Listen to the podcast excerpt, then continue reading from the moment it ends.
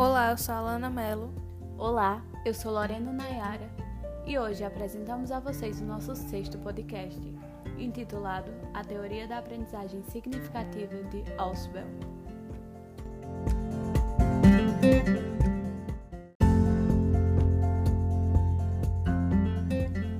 David Ausubel, um médico psiquiatra voltado à educação, repetia sempre em suas aulas que quanto mais sabemos, mais aprendemos. Ele ficou conhecido por ter apresentado pesquisas a respeito de uma aprendizagem significativa e cognitivista, na qual o indivíduo organiza um total de ideias em uma área particular de conhecimentos e as processa.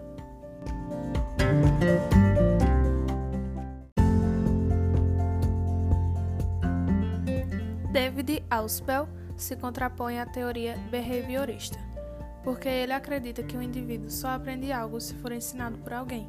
E ele pensava o contrário, e dizia que o fator isolado mais importante que influencia na aprendizagem é aquilo que o aprendiz já sabe, sendo ponto de partida e âncora para a retenção de novas informações, havendo um processo de interação entre o já retido e o novo.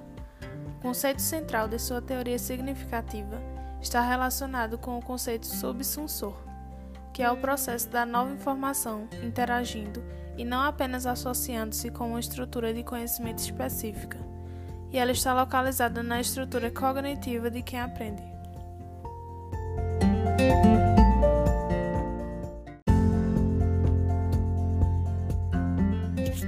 Em contrapartida, há ainda aquela aprendizagem mecânica, que é o mais comum no dia a dia das escolas, que é a aprendizagem com pouca ou nenhuma interação cognitiva sendo feita apenas para decorar alguma nova informação.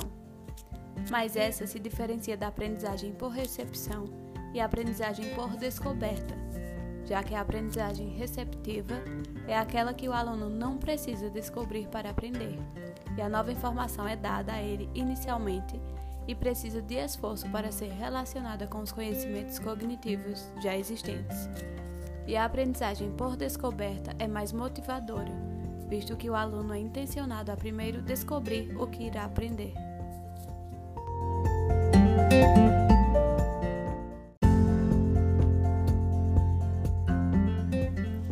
Enquanto crianças, aprendemos por um processo chamado formação de conceitos, que envolve vários conhecimentos empíricos, mas em fase de idade escolar, a maioria dos novos conceitos é adquirida através de assimilação diferenciação progressiva e reconciliação integrativa de conceitos.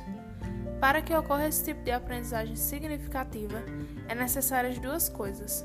A primeira é que o material a ser aprendido, que é o chamado material potencialmente significativo, tenha relação com as estruturas cognitivas do indivíduo, de forma não arbitrária, ou seja, não ao pé da letra, que significa que a interação não é com qualquer ideia prévia, mas sim com algum conhecimento especificamente relevante, já existente na estrutura cognitiva do sujeito, que aprende.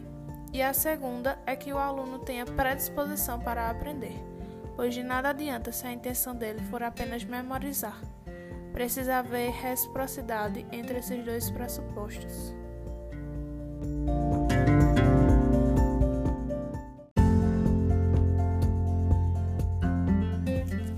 Entretanto, no momento da aprendizagem, a parte desafiadora do professor é encontrar os conceitos organizadores básicos de uma disciplina para poder instruir aos alunos.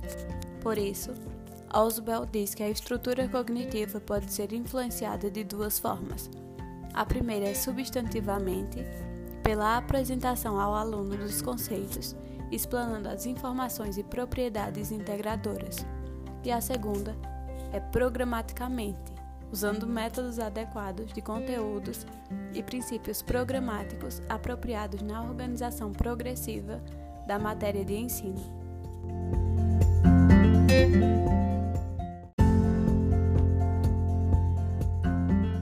Pode-se inferir pelo menos quatro papéis fundamentais do professor para facilitar esse processo de aprendizagem. 1. Identificar os conceitos com maior poder de integração e explanação das matérias de ensino e organizá-las hierarquicamente. 2. Identificar quais os subsensores, ou seja, conceitos, preposições, ideias mais relevantes à aprendizagem do conteúdo. 3. Diagnosticar e mapear o que o aluno já tem em mente em sua estrutura cognitiva. E o último, ensinar utilizando recursos que facilitem a aquisição da estrutura conceitual da matéria de ensino de forma significativa para adicionar à estrutura cognitiva que o aluno já possui.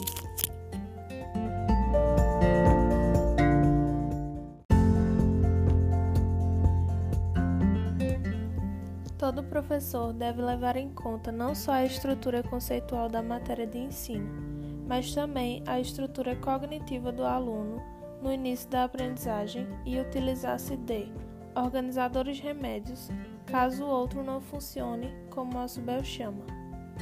O que caracteriza essa abordagem está diretamente ligado a uma frase dita por Ausubel em 1968. Ele diz que o fator isolado mais importante que influencia a aprendizagem é aquilo que o aluno já sabe. Descubra isso e ensine-o de acordo. Ou seja, há uma necessidade de reconhecer o que já é pré-existente na mente do aluno e que precisa ser identificado de alguma forma e dessa forma conseguir instruí-lo.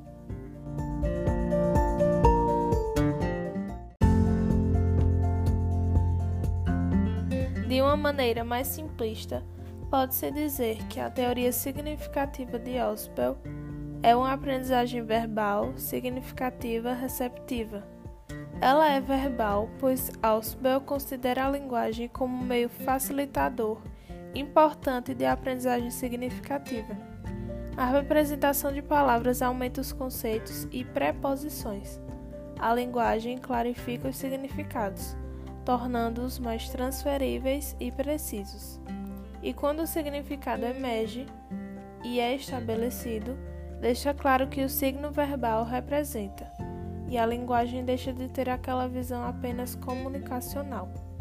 E por fim, ela é receptiva, pois, embora sem negar o valor da descoberta, Ausubel defende que a aprendizagem significativa receptiva é o mecanismo humano usado para adquirir e armazenar uma gama de ideias e informações de qualquer instância. E todos esses processos passam a ser fundamentalmente um processo cognitivo dinâmico e não um processo passivo, já que são aprendidos e podem ser usados significativamente.